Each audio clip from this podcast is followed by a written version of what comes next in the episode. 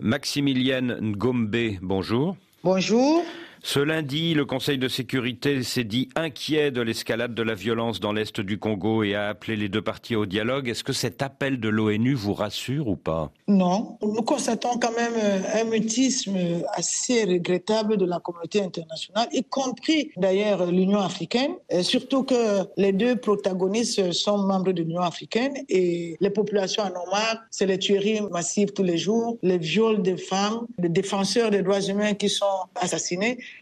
Donc, euh, nous pensons que de la même façon, on voit quand même la communauté internationale se mobiliser pour l'Ukraine et pour euh, Israël. On serait aussi euh, en état de, de, leur demander de se mobiliser pour l'Est du Congo, en tout cas pour la République démocratique du Congo et d'ailleurs pour l'Afrique, partout où il y a, n'est-ce pas, des conflits. Ce qui s'est passé au Gabon le 30 août dernier n'est pas un coup d'État militaire, mais un coup de libération, disent les nouvelles autorités gabonaises. Est-ce que c'est votre avis? Est-ce que de fait les putschistes n'ont pas mis fin à une mascarade électorale et un coup de force constitutionnel? Le REDAC est contre toute prise de pouvoir par les militaires. C'est un principe. Il faut le dire clairement. Donc, nous avons condamné parce que nous pensons que nous ne pouvons pas faire ce genre de recul dans des pays, n'est-ce pas, démocratiques. Cela étant, nous sommes du côté des peuples. Parce que lorsque c'est le peuple qui souffre, c'est le peuple qui sait ce qu'il recherche. Pour nous, ce que nous demandons aujourd'hui aux autorités militaires, c'est d'abord, un, de libérer tous les prisonniers politiques qui ont été arrêtés avant pendant et après le règne Bongo, les défenseurs des droits humains, aussi, n'est-ce pas, de remettre le pouvoir au peuple très très vite, parce que ce n'est que comme ça que nous allons retrouver, n'est-ce pas, la démocratie pour la bonne gouvernance. Et aussi, quand même, nous ne pouvons pas ne pas lui demander de garantir un procès équitable à l'ex-première dame et à l'enfant de l'ex-président, y compris de les protéger physiquement. Il y a un an, le Cameroun a été bouleversé par l'assassinat à Yaoundé du journaliste Martinez Zogo. Depuis, la justice militaire a inculpé et fait arrêter une vingtaine de personnes, dont des agents des services de renseignement et un homme d'affaires bien connu. Est-ce que vous êtes satisfaite ou non du travail de la justice militaire? En ce moment, nous sommes très préoccupés par le silence des autorités judiciaires qui entourent ce dossier. On craint que justice ne sera jamais rendue à Martinez Zogo, comme ça a été le cas pour un autre journaliste Ouazizi. Surtout que jusqu'à aujourd'hui, le corps de Martinez Zogo reste à la mort. Sa pauvre compagne, sa famille n'arrive pas à faire le deuil. C'est l'occasion de dire quand même aux autorités camerounaises de faire à ce que justice soit rendue pour ce journaliste et que au moins sa famille puisse, n'est-ce pas, faire le deuil. Chez les Bantous, lorsque vous avez perdu quelqu'un et que vous n'avez pas fait le deuil, pour les Bantous, cette personne n'est pas morte. Et tout le monde le sait, le président de la République le sait, les autorités judiciaires le savent, les autorités administratives le savent, le gouvernement le sait. Donc c'est inadmissible ce qui se passe. Notre principale inquiétude, dit le Conseil des victimes, c'est de ne pas savoir qui a commandité et qui est l'auteur de l'assassinat de Martinez Zogo. Est-ce que vous partagez leur point de vue ou pas? Ben, Nous partageons le point de vue parce que jusqu'à aujourd'hui,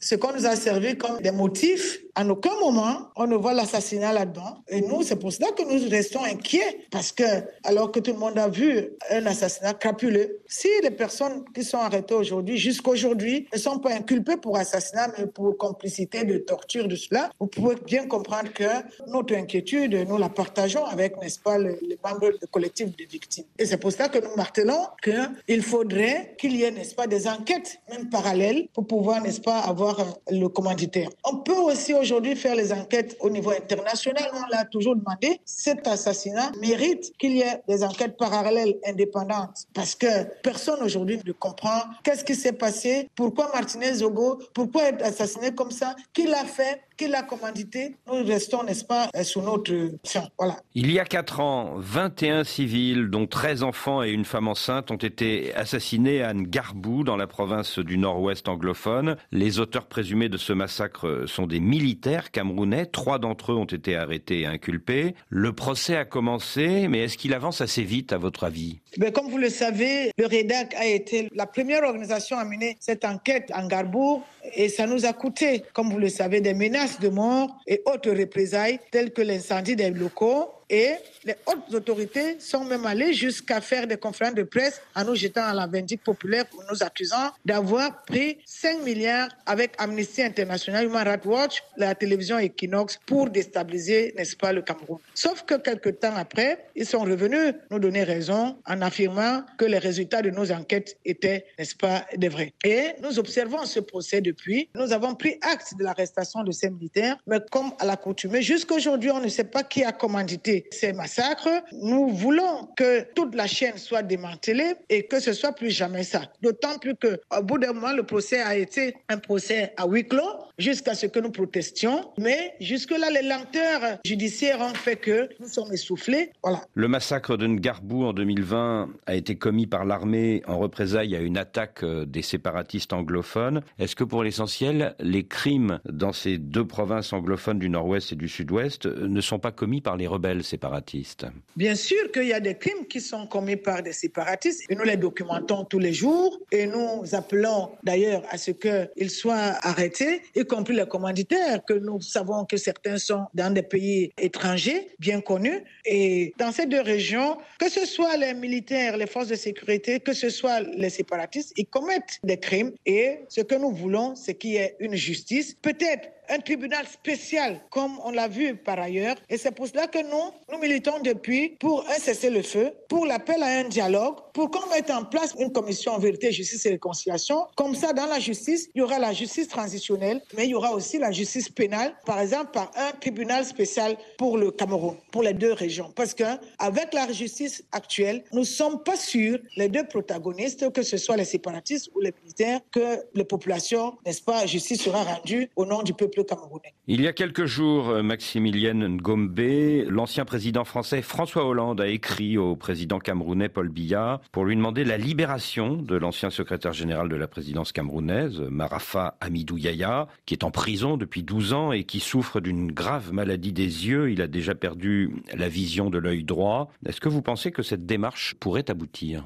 Vraiment, ce qui est infligé, les traitements inhumains et dégradants qui sont infligés à ce haut commis de l'État, M. Marafa, sont inacceptables. C'est quelqu'un qui a servi ce pays au plus haut niveau. Il est important, il urge non seulement qu'on le libère, mais qu'on le fasse évacuer parce qu'il le mérite. On a vu que ce gouvernement a fait évacuer des personnes qui ne valaient pas du tout ce que M. Marafa a fait pour ce pays. Donc, nous sommes d'accord avec la, lettre du président François Hollande. C'est inacceptable qu'on traite ceux qui ont tout donné pour ce pays de ce genre. Vous vous rendez compte que ce monsieur a perdu son épouse, il n'a jamais pu aller là où on enterrait son épouse. On ne peut pas continuer à fonctionner comme ça. Nous tous, nous sommes des Camerounais et nous devons, n'est-ce pas, faire à ce que ceux qui ont servi puissent bénéficier de notre respect. Est-ce qu'il y a d'autres euh, grands commis de l'État camerounais qui ont été condamnés dans le cadre de l'opération anticorruption épervier et dont vous estimez que les peines ne sont pas justifiées, dont vous demandez la libération? Bien sûr, on peut parler de Vamolke. Tout le monde a vu le procès de Vamolke. C'est à la limite insultant pour euh, la justice camerounaise. Le grand journaliste de la CRTV Oui, le grand journaliste directeur euh, de la CRTV. Vous avez vu M. Mebara, qui était secrétaire général à la présidence de la République. Jean-Marie Atangana Mebara. Oui, le soir où il a voulu prendre euh, ses affaires pour sortir de la prison, on lui a sorti une autre affaire. Pour nous, c'est injuste. Leur procès, c'est injuste et leur peine, c'est injuste. Et les cas cadres du parti d'opposition MRC de Maurice Camteau qui sont en prison. Que pensez-vous de leur situation? Les cadres du MRC, tels que Bibounissak, Alain Fogg et les autres, le REDAR, vraiment, nous considérons que continuer à les maintenir en prison, c'est simplement un déni de la démocratie. Le Cameroun n'a vraiment pas besoin de ça en ce moment parce que au moment où on est en train de dire que nous allons tenir les élections en 2025, continuer à parler des prisonniers d'opinion, des prisonniers d'un parti politique en prison, c'est regrettable. Et c'est même à la limite euh, inimaginable dans un État de droit. Donc, pour nous, il est urgent que le chef de l'État les fasse libérer. Officiellement, l'an dernier, Maximilien Ngombe, le Cameroun a enregistré 56 cas de féminicide, sans compter d'autres crimes de femmes, d'épouses, de filles qui ont été commis et dissimulés au sein des familles. Comment arrêter ce fléau?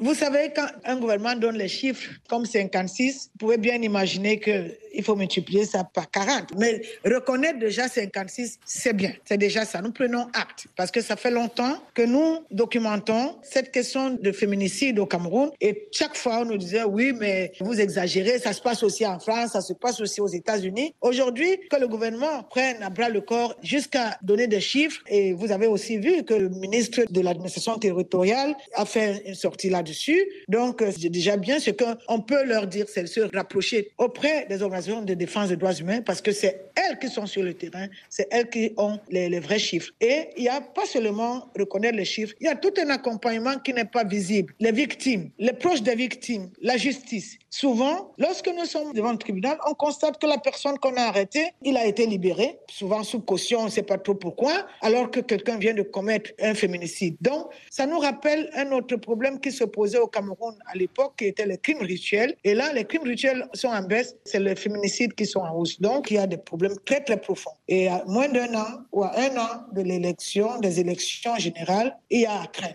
Maximilienne Gombe, merci.